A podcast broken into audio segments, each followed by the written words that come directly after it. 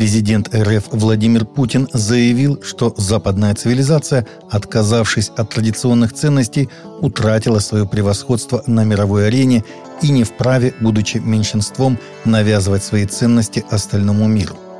Если западные элиты полагают, что смогут внедрить в сознание своих людей, своих обществ, странноватые, но новомодные тенденции вроде десятков гендеров и гей-парадов, так тому и быть. Пускай делают, что хотят, но они точно не имеют права требовать от других следовать в том же направлении, сказал Путин на сессии Международного дискуссионного клуба «Валдай» в четверг.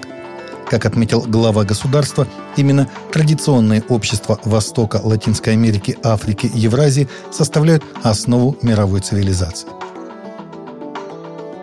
Секретарь Совета Безопасности РФ Николай Патрушев принес извинения за слова своего помощника Алексея Павлова, который в недавней статье о религиозной ситуации на Украине назвал еврейское движение «Хаббат Любавич» сектой. В опубликованной в еженедельнике «Аргументы и факты» статье помощника секретаря Совета Безопасности Российской Федерации Павлова содержались ошибочные строки о любавических хасидах. Приношу свои извинения перед читателями издания и хотел бы отметить, что данная трактовка отражает личную точку зрения Павлова и ни в коем случае не является официальной позицией Совета Безопасности Российской Федерации, говорится в письме Патрушева, поступившем в редакцию издания. С заместителем проведена соответствующая беседа.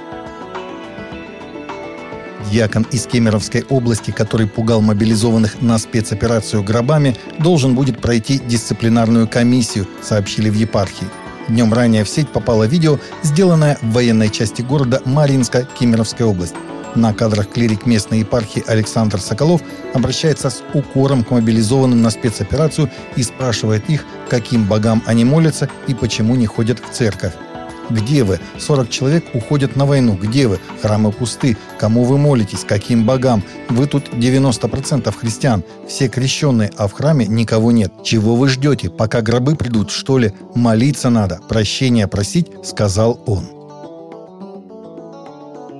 ЦИОМ представили результаты нового исследования, посвященного проблеме бездомности, об отношении россиян к бездомным, а также рассказали о работе компании, которой в этом году исполнилось 35 лет.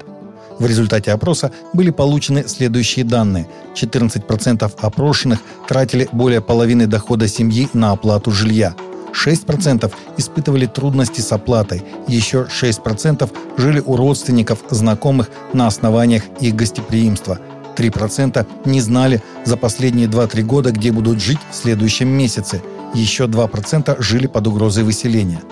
Другой аспект исследования – возвращение к нормальной жизни. 65% считают, что человек может вернуться к нормальной жизни только при посторонней помощи. 16 утверждают обратное. Результаты исследования выявили готовность россиян помогать. 77% заявили, что готовы оказывать помощь вещами, деньгами, разовыми денежными переводами.